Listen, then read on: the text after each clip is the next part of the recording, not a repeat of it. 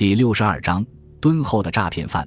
正好修到喉咙口时，这位顾客忽然动起身子来，所以晋级一边说，一边想起五十岚最后的那句话，就说是因为我自己动了。他确实这样说过的。这个诈骗犯在临死前已经奄奄一息了，但是他为什么要说出这样温和善良的话来呢？对晋级的判决是徒刑一年，缓期三年执行。连晋级自己对这种从轻发落也感到有点意外。当然，晋级是不准营业了，但晋级自己也感到这是值得庆贺的事。即使允许在营业，流出的血还在自己眼前晃动，那也是没法拿剃刀的。我们回到商业区的闹市中去，找点体力活什么的，什么都可以干。晋级对妻子文子这么说。文子和阿香对于回商业区去这件事感到十分高兴。他们正在紧张地忙于第二次搬家的时候，一个中年妇女找上门来了。虽然从不相识，但晋级一听对方自称五十岚青子，脸色都变了。有事请到外面指教。晋级将对方领出屋子，因为他不想让文子听到他们交谈的内容。晋级脸色苍白，看着这位身穿和服的妇女。你是为了要说是我杀死了你丈夫而来的吧？不是的，五十岚青子轻轻地摇了摇头。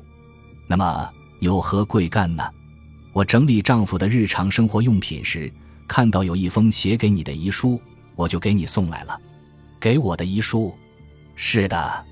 五十岚青子把一只厚厚的信封递给晋级后，便走了。信封上确实写着给野村晋吉先生的遗书。晋吉立即将信拆开。你什么时候杀死我？我不知道，所以先写下这封遗书。我曾经是一个派不上用处的演员，我从前只能演演配角，而且还是很蹩脚的。我之所以说曾经，这是因为我现在陷于谁也不要我的可悲境地了。电影场合、电视台都不来找我。我今年五十三岁，除了演戏。什么都不会做演员这条生路被堵死的话，我就一筹莫展了。当然，要是我是独身一个，只要自杀就可以万事大吉。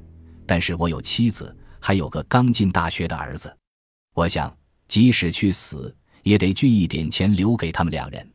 还算幸运，我加入了人寿保险，保险金是五百万元。要是有五百万元的话，我的妻子和孩子总可以设法花下去了。问题是。自杀的话，人寿保险也就无效了。我很倒霉，因为我的身体除了肝脏稍微差些之外，是出奇的健康。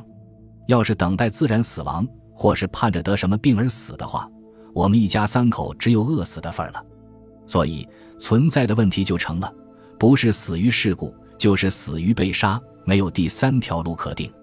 就在这个时候，我目睹了你的交通事故。我从你的车号了解到你是开理发店的，于是我就想利用你了。我想要是敲诈你，把你逼爱走投无路，你也许会杀死我的。然而到你采取实际行动为止，这中间我花了三个月的时间，因为我感到为了自己而利用你这个素昧平生的人，心里很过意不去。但我说服了自己，对一个出了车祸逃走的坏人，即使利用了他也不能算什么。此外，还有一个理由曾使我犹豫不决，那就是我对自己的演技是缺乏自信的。我生就一副粗野的面孔，在电影和电视里只好被指派去演坏人。但我演技拙劣，总是引得观众忍俊不禁。我到你那儿去敲诈勒索，到头来也许会被你识破，贻笑大方。这么一想，我犹豫不决了。我拼命地钻研诈骗的学问，并在你的面前表演了。你不但没见效，反面脸色都变了。仔细一想，也真有点滑稽。我当了将近三十年的演员，三十年来可以使人感到满意的演技，真是一次也不曾有过。但是在今天，当我不是一个演员的时候，我的演技获得了成功。然而，当我明白了你不是一个坏人，而是一个平平常常的好人时，我于心不安了。所以。我为了救幼儿，跃到车子前面去过。与其说那是为了救孩子，仍不如说我是想让自己死掉。那样死了的话，保险公司大概不会认为我是自杀的吧？可是幸运的是，不倒霉的是，我没死。这么一来，我还是只有采取依赖你的办法了。我向你敲诈，把钱的数目按倍数递增，因为我琢磨过这样做，你对我的憎恨也就会成倍的递增。过不了多久，你也许要杀我了。当你手拿剃刀要了我的命的时候。